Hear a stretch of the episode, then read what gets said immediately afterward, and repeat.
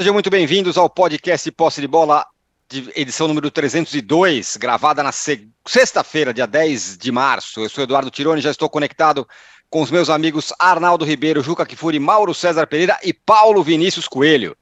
Estão definidas as finais do Campeonato Carioca. Fluminense, campeão da Taça Guanabara, enfrenta o Volta Redonda e no outro confronto vamos ser o clássico Vasco e Flamengo. O Tricolor e o Cruz Maltino jogam por dois empates. Quem é que chega mais forte? O Diniz é o treinador desse estadual. O Fla não é mais o time a ser batido, como se imaginava no começo do campeonato. E a situação do Vitor Pereira, cada dia, cada dia mais complicada. E o Botafogo, veja só, ficou fora das semis. E, é uma, e uma dúvida paira sobre a SAF do Botafogo. Em São Paulo, o Palmeiras entra em campo nesse sábado contra o São Bernardo, Corinthians domingo contra o Ituano e o São Paulo segunda-feira contra o Água Santa. Só que Ninguém sabe nem quando começa a venda de ingressos para o jogo do São Paulo, que será no Allianz Parque. Muita confusão e indefinição na venda de ingressos. E o PVC ele está em Fortaleza. Por quê? Porque ele viu ao vivo e comentou a derrota do Fortaleza para o Cerro Portenho pela fase, fase de mata-mata, pré-grupos da Libertadores. Ele vai contar tudo para a gente como que rolou em Fortaleza. Olha, já temos uma enquete Aliás, muito bem bolada, viu, aqui para vocês. A pergunta é a seguinte, para quem está tá nos acompanhando ao vivo no YouTube. De qual confronto vai sair o campeão carioca? De Fluminense e Volta Redonda ou de Vasco e Flamengo? Vocês já deem aí os seus votos. Bom dia, boa tarde, boa noite a todos. Começo com o Juca. Juca, o time a ser batido no Carioca não é mais o Flamengo, agora é o Fluminense, é isso? Bom dia, boa tarde, boa noite, âncora a todos e todas. Olha, veja uma coisa, você e suas enquetes magníficas. Eu já me apresso em respondê-la. Sairá do jogo Vasco e Flamengo. E o Flamengo é favoritaço para ser campeão carioca, hum, apesar de tudo. Apesar de tudo. É quem tem o melhor time e uma hora essa zica vai terminar. Não é possível que o Flamengo perca a quinta taça e perca o Campeonato Carioca mais uma vez, como aconteceu no ano passado. Acredito piamente que a mobilização que haverá em torno da necessidade de ganhar esse título, diferentemente do ano passado, eh, vai levar o Flamengo a ser o campeão. Porque é tal história. Bater o Flamengo é uma coisa tão absolutamente importante para seus rivais que essa taça Guanabara assumiu uma importância que eu não sei dizer há quanto tempo não tinha. E não é apenas mencionar o fato de que havia 56 mil pessoas uh, no Maracanã. O clima do jogo, o clima do jogo revelou quão importante era ganhar a Taça Guanabara. Para o Flamengo, para dar uma aliviada, para o Fluminense, porque seria a implantação de uma, não de uma hegemonia, mas de uma clara superioridade em relação ao Flamengo nos últimos tempos. Então, o Campeonato Carioca Olha que coisa curiosa, há muito tempo que isso não acontecia. Quando a gente se aproximava das finais, o Campeonato Paulista chamava muito mais a atenção do que o Carioca. Esse ano, não. Esse ano, a final, as finais do, dos estaduais que mais empolgam, que mais interesse chamam, é a final, são as finais do Campeonato Carioca. Claro que, neste aspecto, o fato de o Fluminense ter sido campeão carioca no passado, ter sido de novo campeão da Taça Guanabara, bi, né? É, com uma diferença, o Flamengo ia ser campeão pela 24 vez, o Fluminense foi pela 12 né? tem, um, tem um título a mais é, do que a metade do, do, do o, o dobro, o Flamengo tem o dobro das conquistas é, do Fluminense. Mas é claro que, de alguma maneira, o Fluminense passa a ser o time a ser batido por essas circunstâncias. Mas eu pergunto para vocês: quem é, é dos quatro grandes do Rio de Janeiro, é Botafogo. Às vezes a gente tem dificuldade de dizer que o Botafogo ainda é grande, né? Quem é que a gente coloca como candidato ao título do Brasileirão, candidato ao título da Libertadores, candidato ao título da Copa do Brasil? É o Fluminense ou é o Flamengo? Será o Flamengo com o Vitor Pereira ou sem o Vitor Pereira? Essa é a resposta que vale milhões de dólares. Porque está, de fato, aparentemente insustentável para ele. Mas eu continuo achando, por um dever de observação, né, com todos os problemas que o Flamengo tem hoje, me parece o maior deles, eh, de preparo físico, eh, o Flamengo é o, é o melhor time do Rio de Janeiro é, é talvez ainda o segundo melhor time do Brasil. Então eu fico com o Flamengo. Vou permanecer com o Flamengo, por mais que o Renato Maurício Prado diga que eu faço isso para secar o Flamengo. É uma bobagem, porque não tenho razão alguma para secar o Flamengo. Eu continuo achando que o Flamengo uma hora vai dar a volta por cima e vai ser o Flamengo, não o Flamengo de 2019. Esse não será mais nem com o Jorge Jesus, se voltar. Mas, para mim, o Flamengo continua a ser um timaço que precisa de ter um toque para voltar a ser aquilo que a gente pode esperar dele. Ô, Mauro, é... para o Flamengo voltar a ser aquilo que a gente pode esperar dele, como disse o Juca, tem time, tem jogador, porém tem muita coisa remando contra, né? Agora vazam coisas de dentro do clube, vazou escalação, tem protesto na Gávea nesse sábado. Tá todo mundo falando que a situação do Vitor Pereira depende dele ganhar ou não o estadual. É, é muita coisa remando contra, né? É, dentro do próprio Flamengo, muita gente rema né, contra. Né? É, é uma questão política antiga, né? o embate de dirigentes que são, é, talvez nem só adversários, quase inimigos, inimigos mesmo, os caras se detestam. E, e, a derrota do Flamengo, se por um lado para algumas pessoas é ruim, para o cara como torcedor, pode ser boa no aspecto político, no, nos embates com esses adversários internos. É, os vazamentos de escalação acontecem há muito tempo, sem que ninguém faça nada para deter. No caso específico dessa semana foi muito grave, porque foi uma mudança profunda que o técnico é, fez, uma mudança que resultou, num primeiro tempo, muito o Flamengo conseguiu é, é, impedir o Fluminense jogar. Aliás, até eu comentava na live que eu fiz no meu canal antes do jogo, é, que eu conversei com um colega que teve uma conversa com o Vitor Pereira no começo do ano, uma conversa informal, né? O Vitor Pereira comentou com esse colega nosso, é, elogiando o Fernando Diniz, ele disse: a única maneira de jogar contra o Fluminense do Diniz é apertar no campo dele, sufocar, não deixar sair jogando e, e, causar desconforto. O Flamengo fez exatamente isso. A escalação foi por isso, a presença do Matheus França, não do Matheus Gonçalves, também se justifica por isso. Jogador com mais força física, além de muito habilidoso. Matheus Gonçalves é mais levinho, né? mais faceiro, como diz o Arnaldo, jogador mais leve, rápido. Então, para aquele cenário, é, é, ele era o mais indicado. E o Flamengo, de fato, fez o primeiro tempo muito bom, aí cansa no segundo tempo, as trocas, tem uma série de pontos aí que podem ser questionados.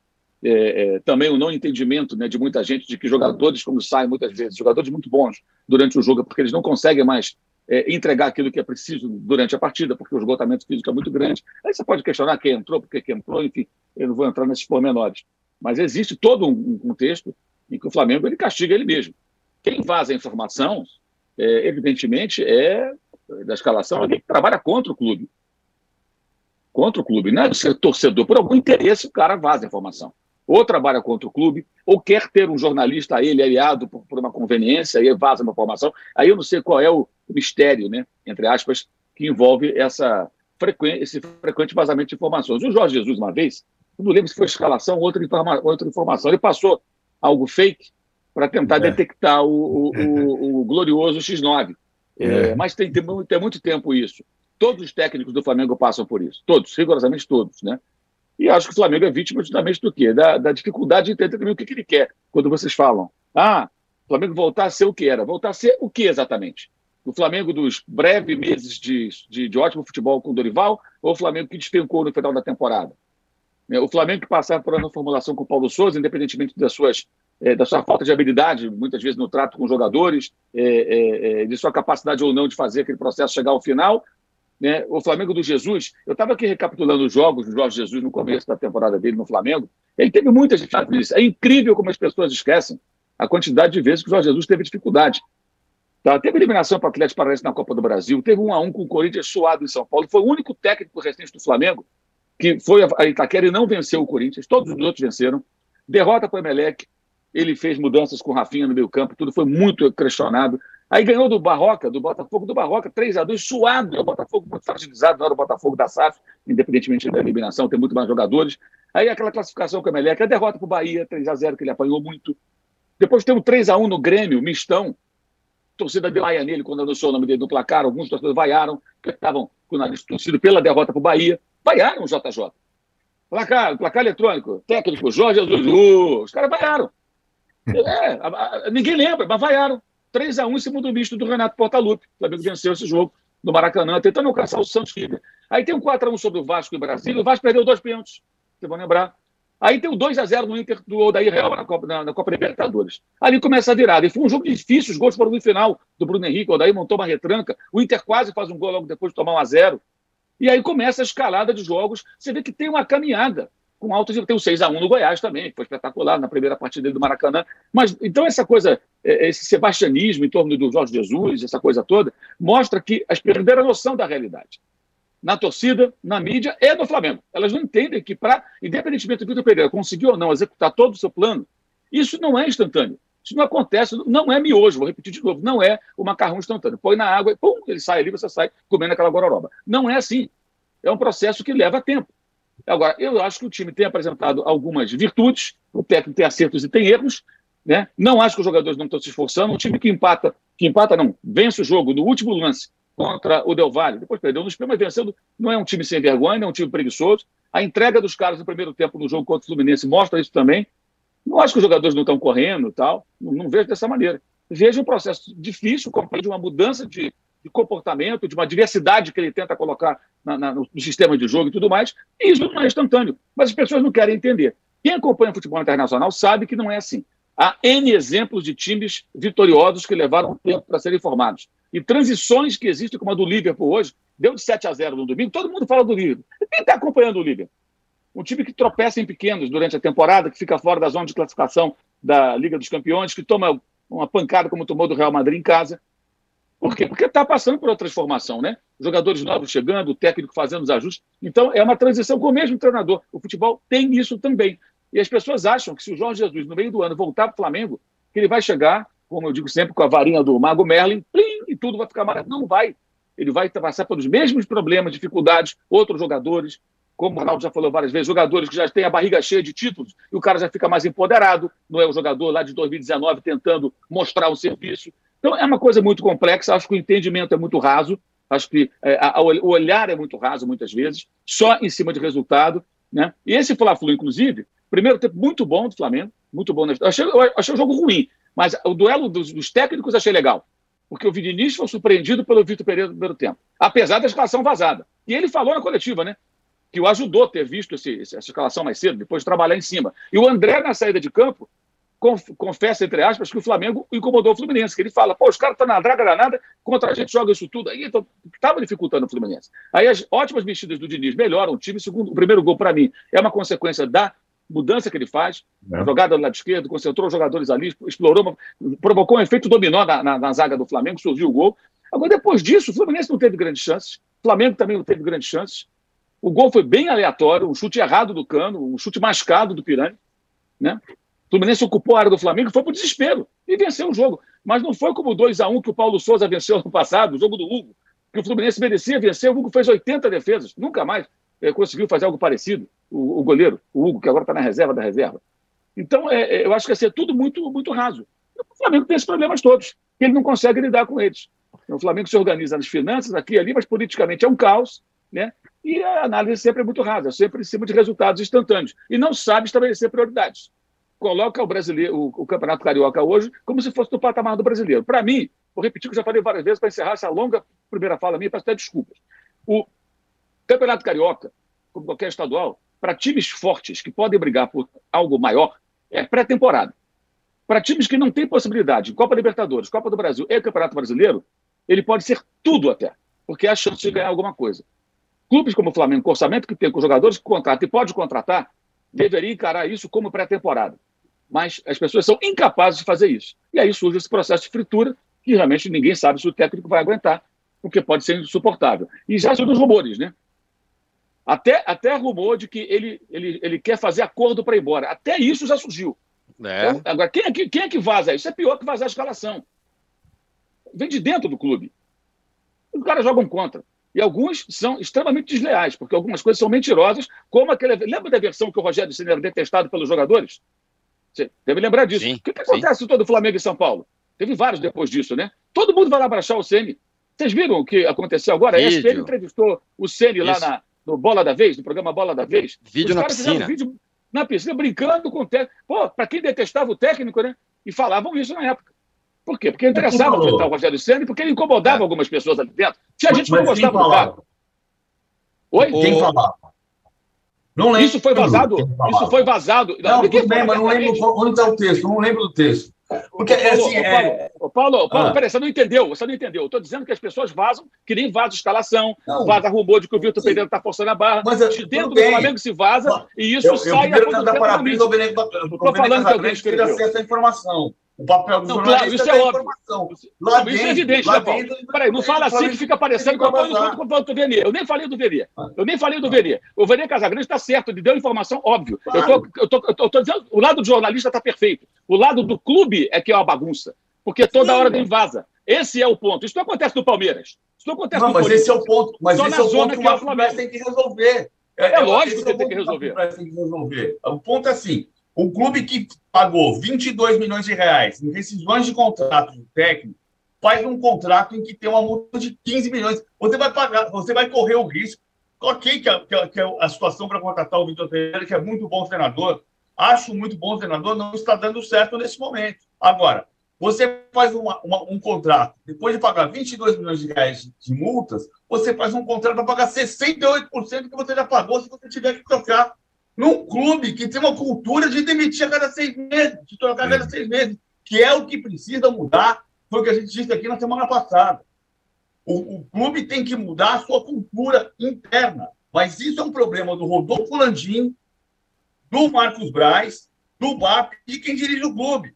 Se está vazando lá dentro, já mudou comissões técnicas, mudou tudo. O tempo que estava o Jorge Jesus lá dentro em 2019, mudou praticamente todo mundo, tirando o Márcio Tanuri. Né? Já, já saiu, já voltou, já entrou, já... as pessoas são diferentes e os métodos são os mesmos. É incrível, porque vazava e continua vazando. Agora, uhum. quando o jornalista o, a escalação que o Vene Casagrande deu, parabéns para ele por ser do repórter, porque ele acertou os 11 jogadores. Yeah.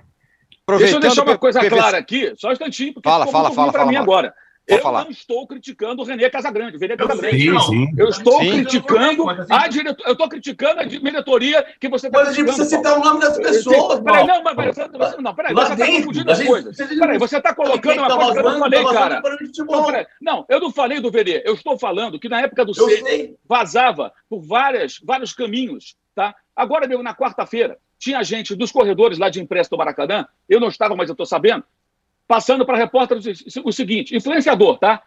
Olha, para repórteres. Chega no repórter, olha, o cara está pedindo, forçando a barra para sair, ele quer fazer acordo. Algum colega, eventualmente, pa pa passa adiante. É isso que eu estou dizendo. Não foi o Venier. O Venier está correto. Se eu tenho informação, você tem informação, a gente vai dar. Esse não é o problema. O problema, óbvio, que é do, Mar é do Marcos Braz, é do Landim, concordo totalmente com você. Eles são os responsáveis. Agora, lá dentro tá, é um ninho de cobras e esses caras não conseguem controlar. O que eu quero dizer é o seguinte: o Flamengo tá, tem gente lá dentro que vaza de tudo para prejudicar o Flamengo, com algum interesse próprio. Esse é o ponto. Nenhum clube grande do Brasil tem isso. E a culpa, é claro, que é deles. É do presidente e é do vice-futebol e daqueles abaixo em cargos de chefia de responsabilidade. Sobre o Verê, é óbvio, é evidente que ele fez o trabalho dele. Eu faria, você faria, qualquer um de nós faria. Tendo informação, a gente vai dar. Se o meu tempo de, de cobertura de clube e jornal tivesse internet, eu tivesse escalação, também dava. Também publicaria. Na época não havia isso. Então, isso para mim fica bem claro. O problema não é o Verê Casagrande que eu nem Perfeito. citei, você citou. O problema é o Flamengo. A incompetência do Flamengo, da zona que é o Flamengo. E a quem interessa isso? Talvez até alguns dirigentes interessem essa bagunça. Perfeito, muito há bom. Quem diga, há quem diga, né, âncora, que na verdade o Vitor Pereira está sendo muito esperto, porque perdendo é. ele fica. Os ele que fica, ganharam, já, já, os que ganharam foram embora. Pois é. é. Eu vou voltar ao PVC para falar do, do, do, trabalho do Vitor Pereira especificamente, mas quero passar a bola rapidinho para o Arnaldo. Para o Arnaldo falar do Diniz. Dinizismo, ah, Arnaldo. Diniz, Toquinho, é. futebol moleque, maroto. Daí, ganhou, pô. Então, posso pegar esse gancho da escalação vazada para falar um pouco do Diniz. Porque, na verdade, eu acho que o Mauro tem razão é, que essa escalação especificamente. Tem técnico que faz muito mistério com escalação para mais do mesmo, ou altera número e tal. Essa escalação era revolucionária, de fato, e ela dá, é, dá muita possibilidade do adversário reagir a essa escalação, né? Então, quando o Diniz vai, na hora do almoço, reunir a, a patota toda e o Vene Casagrande dá do goleiro ao ponto esquerda, sendo que até o goleiro mudou, a gente pode até discutir isso, até o goleiro mudou. É, o Diniz tem assim: ah, eu vou enfrentar um Flamengo completamente diferente. E iria, mais jovem, mais físico, com três zagueiros, com profundidade pelos lados. Aí você podia perguntar, né, Tironi? E o Diniz faz o que com essa informação? Muda o jeito do Fluminense jogar? Se adapta um pouco? Não. Esquece. O Diniz vai com o time dele sempre do jeito que ele estava jogando e indo bem. Aí, uma situação. O Flamengo foi tão diferente desde aquela primeira entrada do Gabigol no André, na marcação. Eu nunca vi o Flamengo é, barriga cheia, como eu falo, desarmar tanto e fazer tanta falta. E faz parte do jogo, meu velho na, na competição, na intimidação, no, no contato físico. Time diferente. E o Fluminense, olha, o Fluminense foi completamente abduzido no primeiro tempo. E aí, se sai aquele segundo gol, que foi dado pelo árbitro e depois revisado pelo VAR, talvez a gente não estaria falando da taça Guanabara do Diniz, certo? Mas o primeiro tempo acabou só 1 a 0 E aí o Diniz no intervalo ele foi brilhante ele fez uma dupla alteração que, é, digamos, turbinou o que o time dele já tem de bom, que é o formigueiro no meio de campo. Então ele coloca mais dois jogadores no meio, tira um zagueiro e um atacante. Aliás, ponta, ponta de futebol, atacante, ponta, como o Keno, só joga com espaço. Sem espaço, põe o jogador do meio. E aí que ele fez? Aliás, o mérito não só da alteração, mas do resgate do Pirani, que é um jovem talentoso que no Santos só estava jogando com o Diniz, estava encostado. O Pirani entrou, jovem, Maracanã cheio tal, e participou ativamente da virada do jogo, né? Na participação no primeiro gol, lindo o primeiro gol, e fazendo o segundo gol. Aí acho que o Diniz reagiu bem ao jogo, né? E aí, aquela situação, é, por mais que, se a gente está discutindo que para alguns times o estadual é pré-temporada, a Taça Guanabara, aí o Juca falou, né? A Taça Guanabara, que virou não um campeonato, mas um título de turno de pontos corridos, que calhou ter a última rodada Flamengo e Fluminense, virou a primeira taça do Diniz num time grande. E aí estava lá a taça, ele levantou a taça. E ele teve mérito, porque esse jogo, né, ele jogava pela vitória, o, adversário pelo empate, e, e, tem esse significado, tem esse sabor. Ele está se sentindo campeão e o Fluminense é campeão, embora seja um título. O Nino, capitão do time, moleque, chegou lá, com a euforia e falou: Ó, a gente não ganhou nada, a gente sabe que isso aqui não adianta ganhar a Taça Guanabara e perder do Volta Redonda domingo. Tá certo o Nino, né? O campeonato agora está em disputa, mas teve todo esse simbolismo.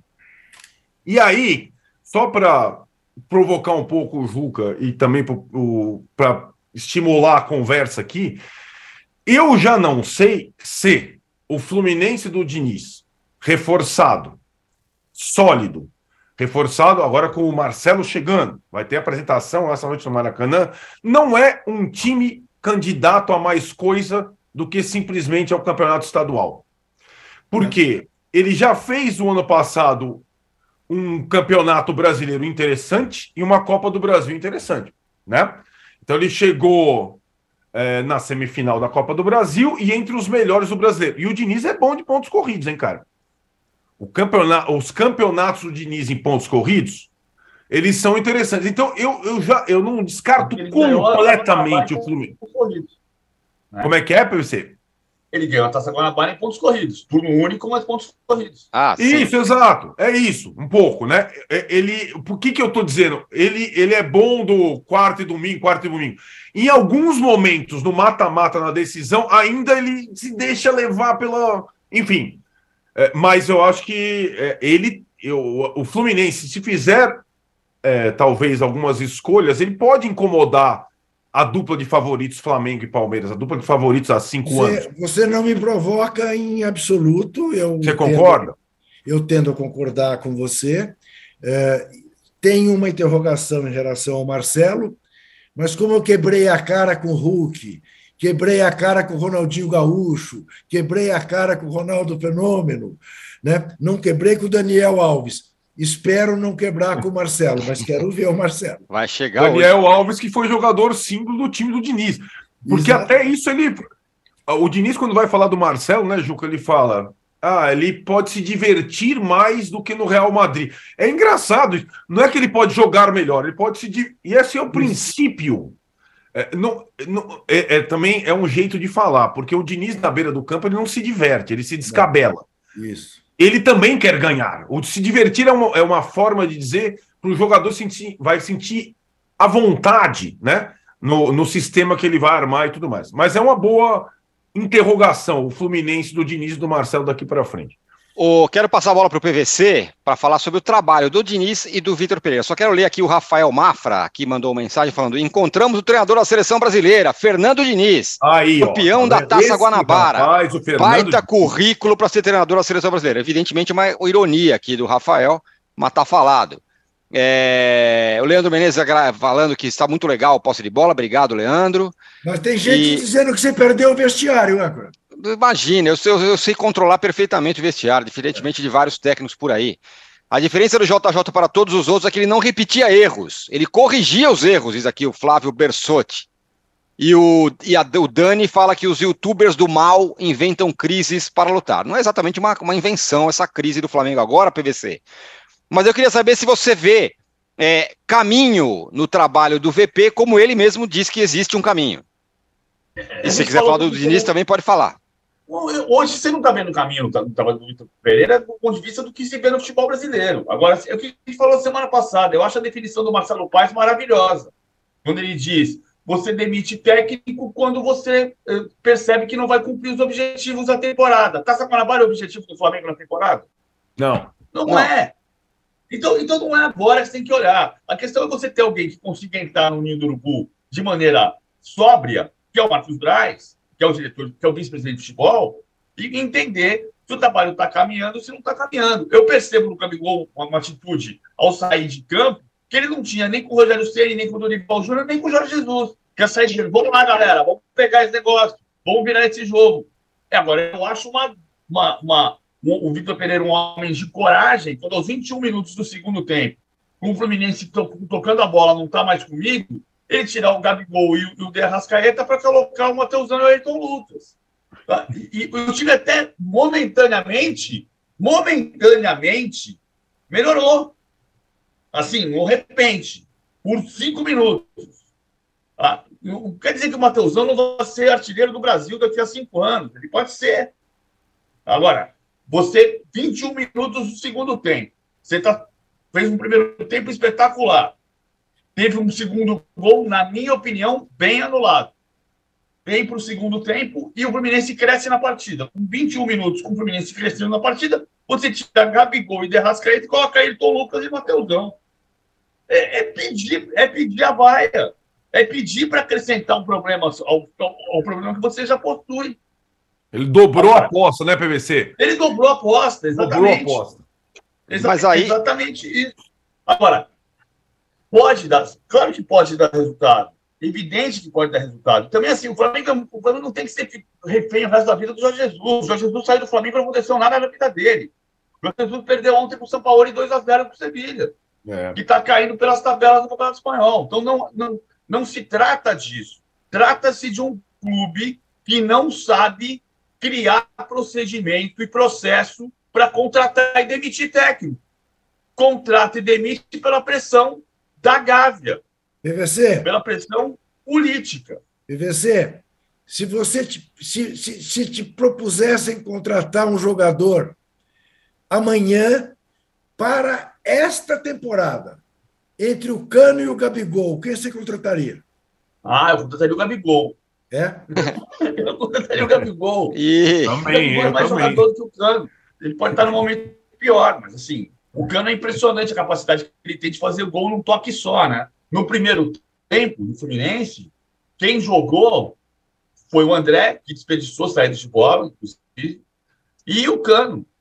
O, o Arias, que fez uma partida exuberante no segundo tempo, na minha opinião, não fez um bom primeiro tempo. O Ganso não jogou, o, o Keno estava tava morto, tanto que foi substituído pelo Pirani, e o, e o Diniz explicou perfeitamente a alteração. Ele conseguiu uh, costurar mais o meio e, e o Keno o estava uh, fracassando no combate com o Mateuzinho, o Léo Pereira fazia linha de quatro. Agora, uma coisa que eu, eu, eu sei que o, o Vitor Pereira já tinha sistematizado o que ele fez na, na quarta-feira, mas eu nunca tinha visto o Flamengo jogar de maneira tão explícita com linha de cinco na defesa como jogou na quarta-feira. O Flamengo não marca, que é uma coisa que se, o Flamengo não tem que ser refém disso, não. Mas assim, é incrível o Flamengo jogar no Maracanã, dando a bola para o adversário no momento do segundo tempo e jogando com linha de cinco defensores, como jogou no 5-4-1, que é um sistema sanfona, é um 3-4-3, 3-4-2-1, que na perda da bola vira 5-4-1, só que quando você, o Flamengo jogou assim contra o Vasco, mas ele tinha bola. Então você não via a linha de 5. E contra o Fluminense, no segundo tempo, ele não tinha a bola. Então você viu o Flamengo na defesa com cinco, cinco em linha, quatro em linha no meio e o Gabigol na frente. Eu, eu, no Maracanã, nunca tinha visto isso. Pode acontecer? Claro que pode acontecer. Olha, pode acontecer com qualquer treinador. O problema é que a gente a, a, tem, é, é, é, é justo criticar o Vitor Pereira. Democracia é quando a gente concorda e quando a gente discorda também. Então, assim, tem gente, o Renato Maurício Prado quer ver o Vitor Pereira pelas costas. É, é um direito, eu, eu, acho, eu acho, acho que não é um direito a gente pedir a demissão do treinador. Isso não. Isso quem tem que definir é a direção do Flamengo. Agora, a crítica é a crítica. Isso. A crítica é do, é do jogo, vai acontecer em qualquer Por isso lugar, que o... situação. Por isso que o poste de bola é um lugar democrático. O Leandro falou que eu censurei a resposta, a resposta dele. Eu vou falar a resposta, a mensagem dele foi a seguinte: pago internet para ver o pau comer. Grande time esse do posse de bola. Tá aí a mensagem do Leandro Menezes. E aqui, Ô, democraticamente, agora... divergimos.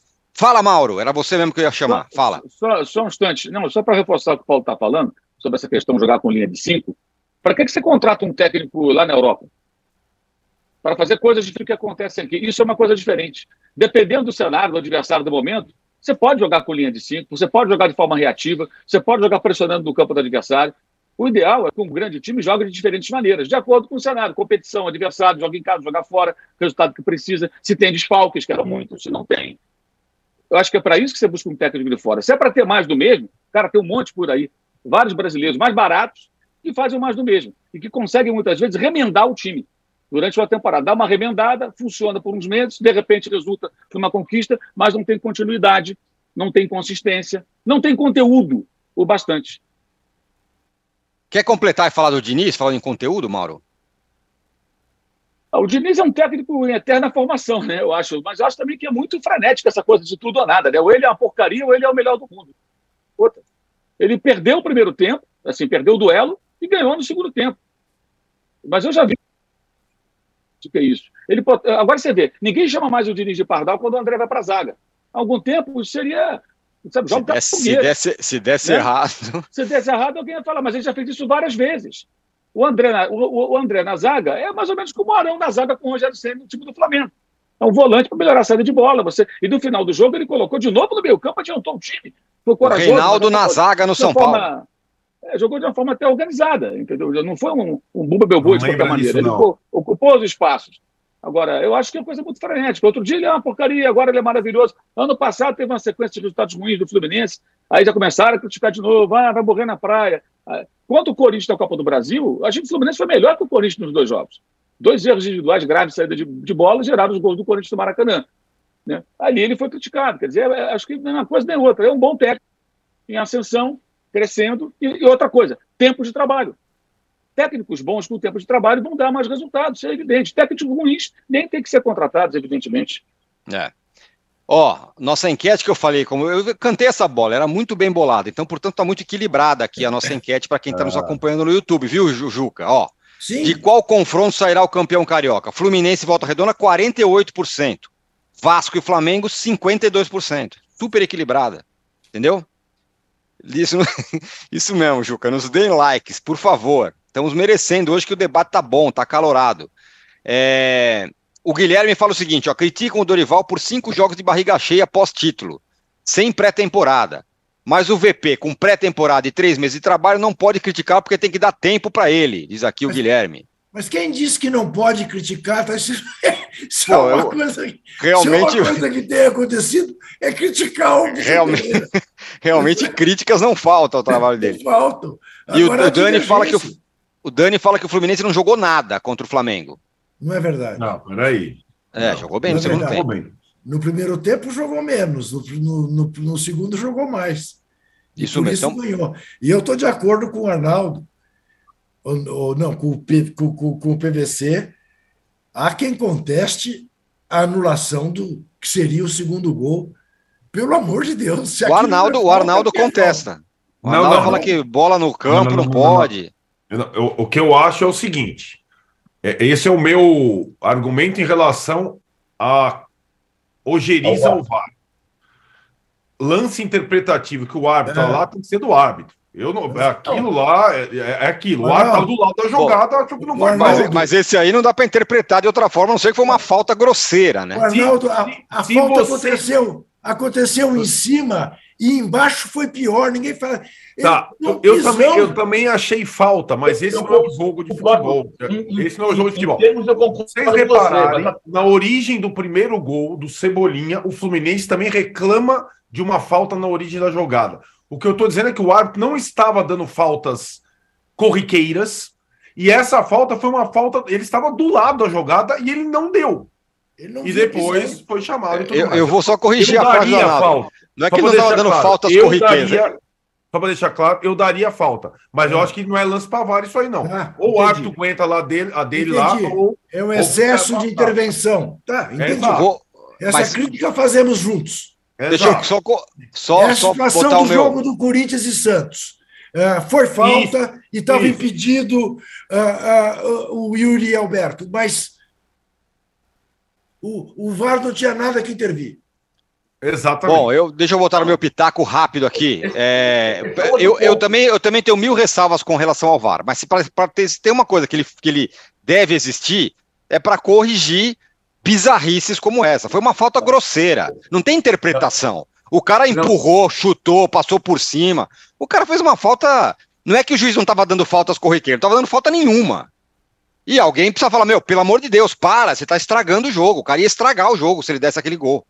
Mas não, enfim. São coisas diferentes. Foi falta. Era para anular o gol na arbitragem que está sendo no Brasil, que é feita a arbitragem lá de cima. O, problema é que o, o, foi engraçadíssimo o Graziani saindo do VAR. Graziani Marcel Rocha, né? Que sai, do, sai do VAR e ele faz uma coisa do tipo: ah, você vai reclamar comigo que não foi, que não foi falta? É óbvio que foi falta. Porque diz assim: quem é o idiota que não tem a falta? Porque ele estava lá para dar a falta. É, basicamente, o que ele está dizendo é: vocês estão sendo. Vocês estão reclamando com quem? Só porque eu fui um idiota que não dei a que não consegui ver um lance tão óbvio. O que está acontecendo é que o árbitro no Brasil está deixando o VAR apitar. Ele apita lá de cima. E esse, é. é. Agora, foi falta, foi falta. É isso. Ele foi, foi corrigir um, um erro. O erro primeiro é colocar aquele banana para apitar o jogo. Ó, oh, vocês mandem likes aí pra gente, hein? Estamos muito é. bem, estamos com tudo. Mande likes. A gente não tem mais intervalo, agora a gente vai direto aqui. Vai é direto. Mesmo? É. E o Felipe fala, quando o Diniz. E quando o Diniz falou que venceu o primeiro tempo pelo São Paulo? Ele falou isso um jogo mesmo. Segundo tempo contra ele deu. Eu não me lembro dessas coisas. Não, não, não, tempo. Mas, não, não, não, não, não lembro Mas ele perdeu o jogo, né? Perdeu, o jogo. Feio. Isso mesmo. Perdeu, mas perdeu feio. Perdeu com o Diniz está repaginado. O Fábio Santana fala: a Argentina ganha a Copa do Mundo mudando muito a cada adversário e durante cada partida. No Brasil, se mudar um jogador, é professor Pardal. É verdade. É verdade, bom, é, bom, realmente. E o Edu Dom é, fala: eu fico impressionado com o Mauro. Os outros técnicos que passaram antes pelo Fla, com exceção do Rogério Ceni, ele e Paulo Souza, ele não poupava críticas. Agora com o VP passa pano. O Mauro já falou umas 700 vezes sobre isso. Eu fico impressionado com a cretinice de quem deturpa.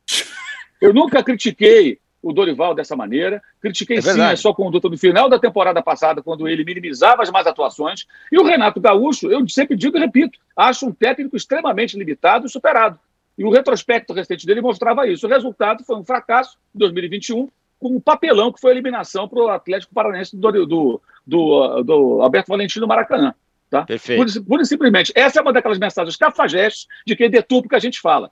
Tá? E para atender o Paulo Vinícius, eu mandei para ele aqui pelo, pelo, pela, pelo WhatsApp aqui, ele pediu textos, texto do Renato Maurício Prado falando aqui, na época é, é, que o Sene é, é, não é, os jogadores não gostavam do Ceni, o Emerson Sheik falando a mesma coisa e o Cosme Rimmel também dizendo que os jogadores não gostavam do Ceni. Então, Perfeito. dando nome aos bois, atendendo meu amigo aí, Paulo Vinícius Coelho, porque aí, não estou aí, colocando todo mundo no mesmo balaio, mas já que prefere, né, não quero que pareça fogo amigo, prefiro, mas esses são tá, três exemplos. E não precisa eu, colocar carapuça quem sabe que não é contigo. Mas eu prefiro sujeito simples do que sujeito indeterminado. Tudo bem. Então, tudo bem. É Atendendo você, porque aqui não tem pipocada, meu camarada. A gente vai até o final. Boa. Ó, oh, o Arnaldo, por favor, dê todas as informações aí sobre a venda de ingresso para São Paulo e Água Santa. Preço, quando começa, qual a bilheteria que o torcedor vai entrar, por favor. Pode esquecer. Talvez nessa sexta de noite, mais provável sábado de manhã. É incrível, é incrível como um jogo que estava já praticamente no calendário tenha tanta dificuldade de ser viabilizado. Tem a questão técnica de incompatibilidade das catracas Aí eu conversei com o Casagrande, que foi o show do Def Leppard na segunda-feira. O Allianz Casão Parque... foi lá, pô. Hã? Casagrande foi. Então, é que assim, me, é, o, que parece nessa situação é que o, o, Palmeiras e o Allianz Parque em jogos, reconhecimento facial, aí compatibilidade da catraca com o São Paulo, que tem outra distribuidora, e papapá. Sendo que o Allianz Parque recebe shows de todos os tipos, de todas as situações, cara que nunca teve carteirinha avante e tal, não sei o que lá os caras têm uma dificuldade de fazer o simples, é uma, é uma dificuldade maravilhosa, Tirone. Esse eu jogo.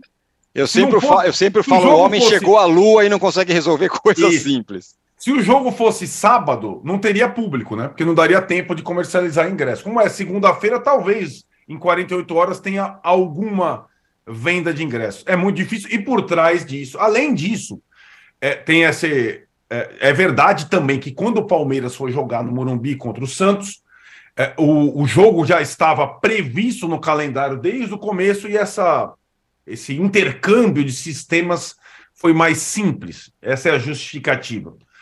Agora, que a resistência para Palmeiras e Santos no Morumbi foi zero e a resistência para São Paulo e Água Santa no Allianz Parque está no nível 8, é verdade também.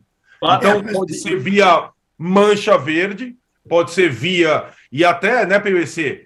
Aí tem uma questão assim. O, o, o, a Mancha Verde, os conselheiros do Palmeiras, eles estão contra o São Paulo, por razões históricas da Segunda Guerra, ou estão contra a Leila Pereira por questões políticas? Porque fica essa situação. É, então. Porque por, por, São Paulo, que jogou mil vezes como mandante no Parque Antártica, contra, eu cobri, fui a jogo, cobri e tal. Cara, o carnaval, por isso, é uma coisa, é uma coisa. O São Paulo deveria, sinceramente, jogar em outro lugar.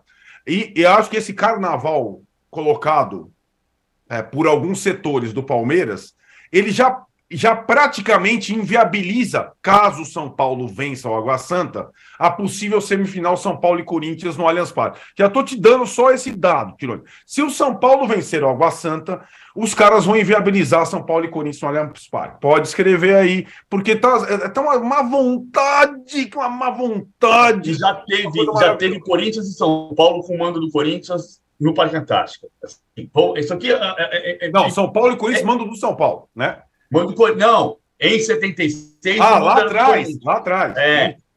Uhum. São Paulo jogou no Parque Antártica 52 vezes como mandante, 42 vezes no Parque Antártica como mandante ou visitante depois da Segunda Guerra Mundial. Isso aqui virou um cúmulo da intransigência. É que claro. é de um lado a Mancha fazendo manifestação política, porque a Leila, que tem um pecado, qual é o pecado da Leila? A Leila financiou a escola de samba até um dia em que a Mancha protestou contra o diretor de comunicação dela, que era Oliveira Júnior, ela se irritou com a Mancha e tirou o dinheiro da Mancha. Esse Exato. é o pecado da Mancha. Esse é o pecado é. da Leila mortal. Porque ela criou uma relação baseada no dinheiro e quando a relação acabou, não tinha respeito. Agora, dizer que a Leila Pereira afronta a história do Palmeiras por ceder o Allianz Parque ao, ao, ao São Paulo, sendo que o São Paulo jogou no, no Parque Antártica 42 vezes depois da guerra, e que os Estados Unidos bombardearam o Japão, mas tem relações comerciais com os japoneses até hoje. Aí você quer dizer que é. segunda. E do outro lado, historiador do São Paulo, ah, dizendo que não houve barricada no Parque Antártica. Ou seja, o Oberdan morreu mentindo, porque o Oberdan dizia que o São Paulo era inimigo e o Corinthians adversário, porque ele foi fazer barricada na frente do Parque Antártica, mesmo que ele estivesse imaginando um ataque do São Paulo que não existiria, o fato é que ele foi para lá fazer barricada. O que não significa que você tem que ter uma inimizade histórica em função disso. Claro. Né? Senão, o Japão nunca mais olharia no, no olho do presidente dos Estados Unidos. Sim. Né? Olha aqui, sido PVC, ah, ampliando a sua informação. Depois da guerra, houve três Corinthians e São Paulo no Parque Antártico. Três, em 70 e 76, duas vezes. Antes da guerra, outros três, em 38, três vezes. Quer dizer, realmente. Tem cabimento isso. Se tem, se tem um estádio para jogar, eu, assim, eu, eu, entendo desde janeiro, desde a semana de Palmeiras e Santos, eu, eu passei pela Rota do Sul, que hoje, naquele trecho, se chama Palestra Itália, os comerciantes estavam preocupados pelo fato de que toda a decoração da rua isso, hoje isso. é verde e branca, e não era nos anos 70. Sim. Né? Então, de fato, você pode ter uma preocupação. Morumbi também, né, hoje? Morumbi, Morumbi hoje em volta só Morumbi tem coisa mudou. de São Paulo. Morumbi mudou todos é, é, os muros. É, o Morumbi é diferente do, do da, da roupa porque é mais espaçoso. Sim, e tem, e tem mais casas que não são verde, branco e preto, vermelho, branco e hum. preto.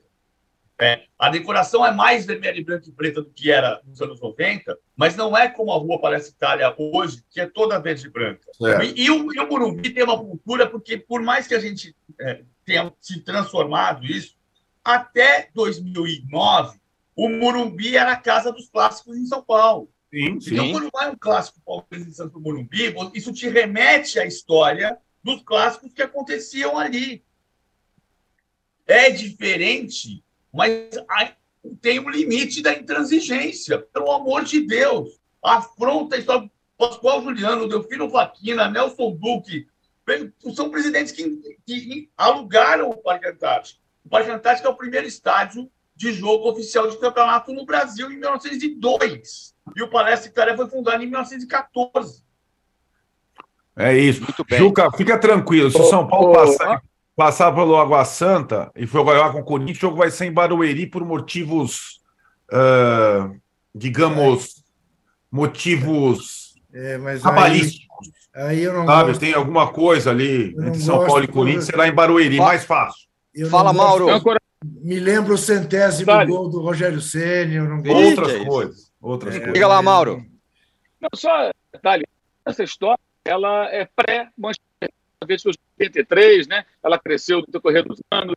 A parceria com a presidente do Palmeiras, o rompimento, é uma coisa recente. Então, tudo isso cresceu, toda a história, num cenário absolutamente diferente do atual. Agora, eu acho que a Mancha tem todo o direito de se manifestar. Bem, eu sou totalmente favorável às torcidas organizadas, de, não à violência das torcidas, a sua existência, sempre digo isso, para ficar bem claro, para de novo ficar pensando com uma coisa e a outra. Sou favorável às torcidas, acho que elas têm que existir, a Mancha tem o direito de se manifestar a gente fala, obrigado, Mancha, você acha isso, mas vamos fazer o jogo que acabou. É que informação tá dela. Tem que ver o áudio. Ah, do, o seu, o seu áudio está picotando um pouquinho, Mauro. O seu áudio. É, é, é, só, só um ponto que eu acho importante, Mauro, é que pra, a, a Mancha tem todo o direito de se manifestar. O problema é o argumento.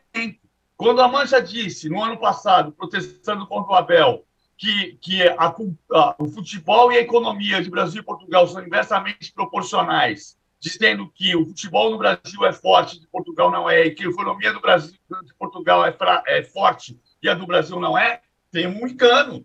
A economia do Brasil é muito mais forte que a de Portugal.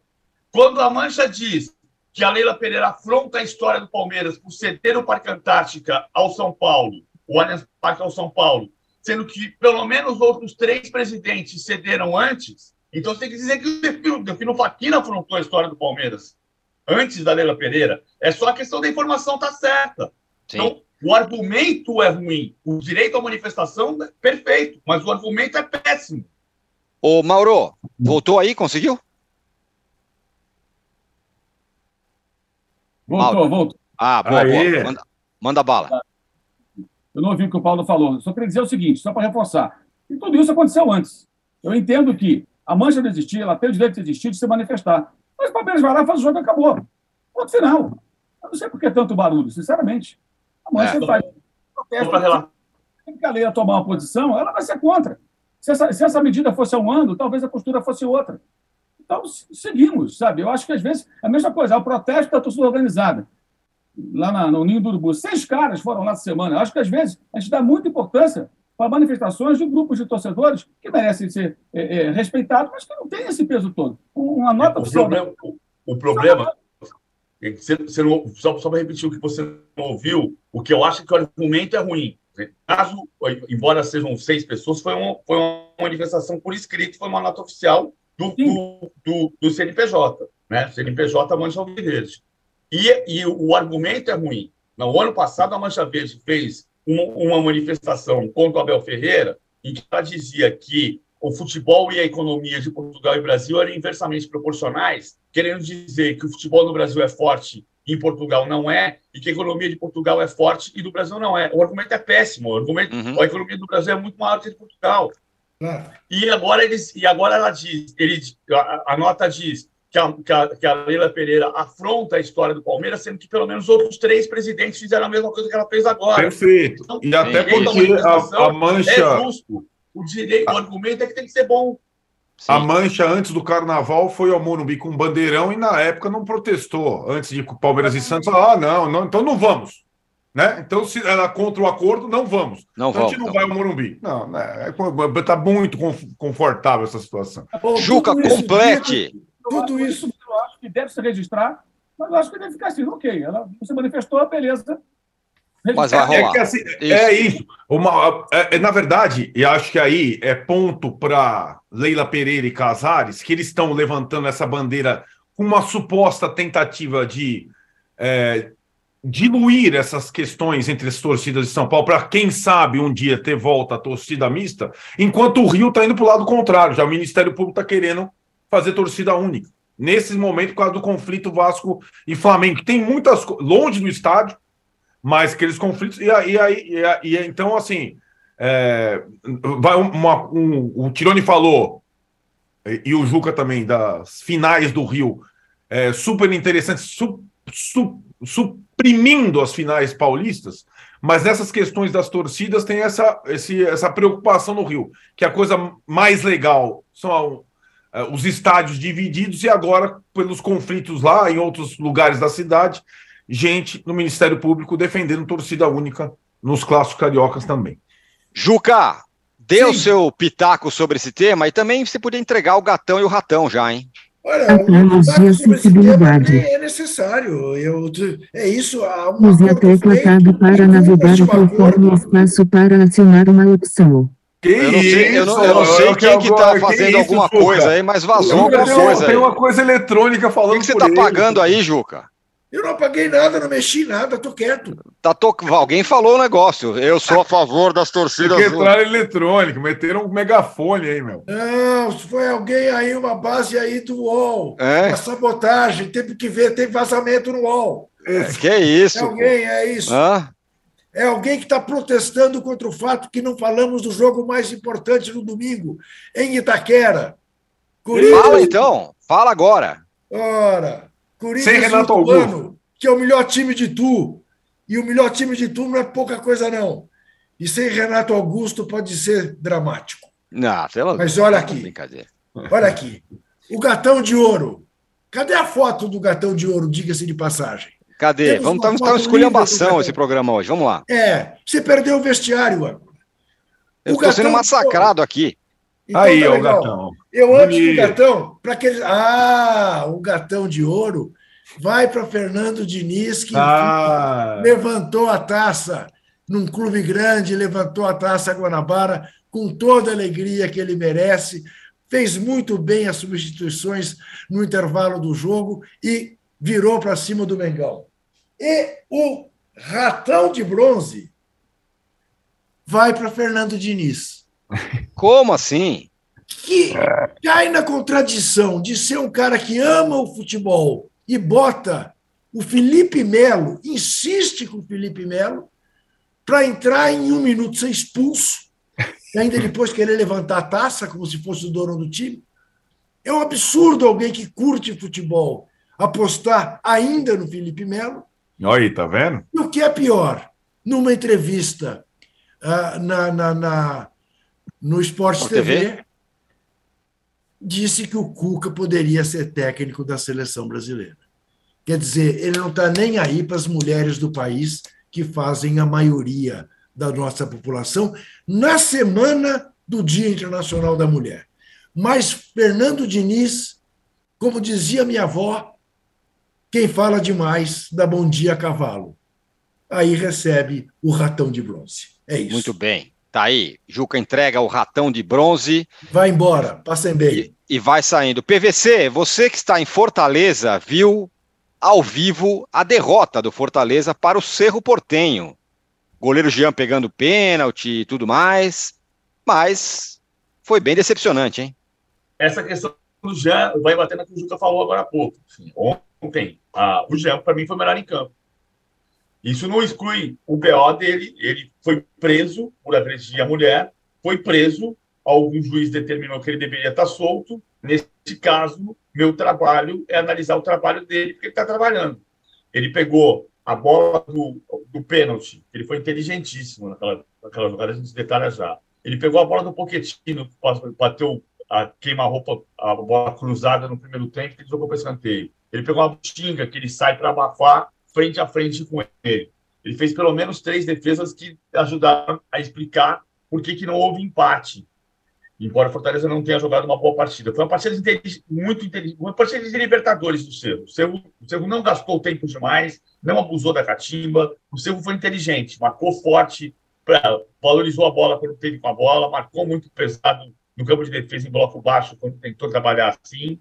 E, e teve o Jean, que tinha uma lesão nas costas, ele foi pelas falhas dos dois goleiros no clássico contra o Olímpia no sábado.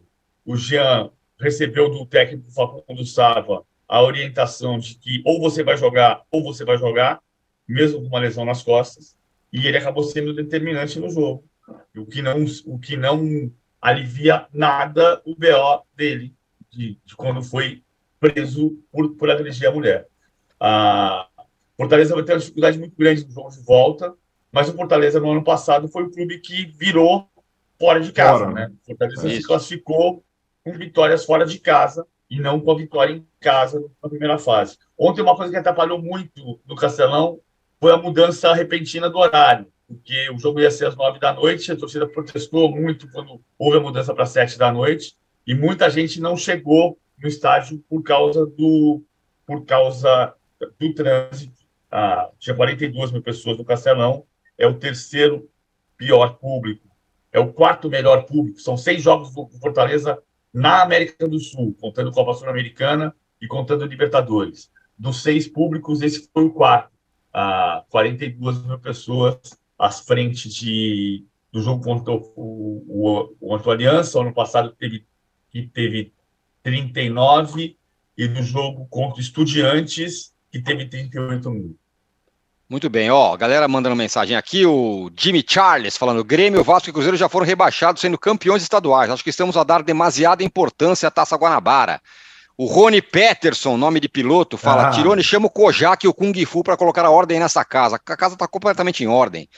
A Vivian Miranda, maluco, eu, te- eu tô tensa, que adrenalina o posse, é isso aí, aqui é o posse de bola, raiz, rapaziada. É, o Charles Frasdenberg fala, realmente no primeiro gol teve falta do Cebolinha no Samuel Xavier.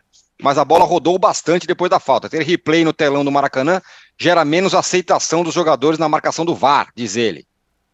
É, é isso. Arnaldo, Mauro César de PVC, muito obrigado. É isso aí, aqui é posse de bola. Tô sendo massacrado, falar que eu perdi o vestiário, perdi nada. Aqui é ah, tudo. Meu, você tá... Aqui é debates acalorados, é assim que tem que ser. É. Ótimo. Eu vou embarcar. Vou embarcar. Vou embarcar. Vai, PVC, vai embarcar. Fala, Mauro, dá o seu adeus. Aliás, o seu até mais. Um debate, no programa de debate, o cara acha que não pode ter debate. É, tem que é debater, isso, é isso. rapaz. Exato, aqui é debate, é. meus amigos, é isso. E ah, é o seguinte, segunda-feira tem mais debate, hein? Tem mais debate. Alguém falou, falta, falta o Trajano nessa mesa. Não falta, não. Segundo, ele estará aqui com a gente. Mauro Arnaldo, abraço, muito obrigado. Obrigado a todos vocês. Tchau. Você pode ouvir este e outros programas do UOL em uol.com.br/podcasts. Posse de bola tem pauta e edição de Arnaldo Ribeiro e Eduardo Tironi. Produção de Rubens Lisboa. Operação de ao vivo de Fernando Moretti e Paulo Camilo. Coordenação de Fabrício Venâncio e Juliana Carpanês.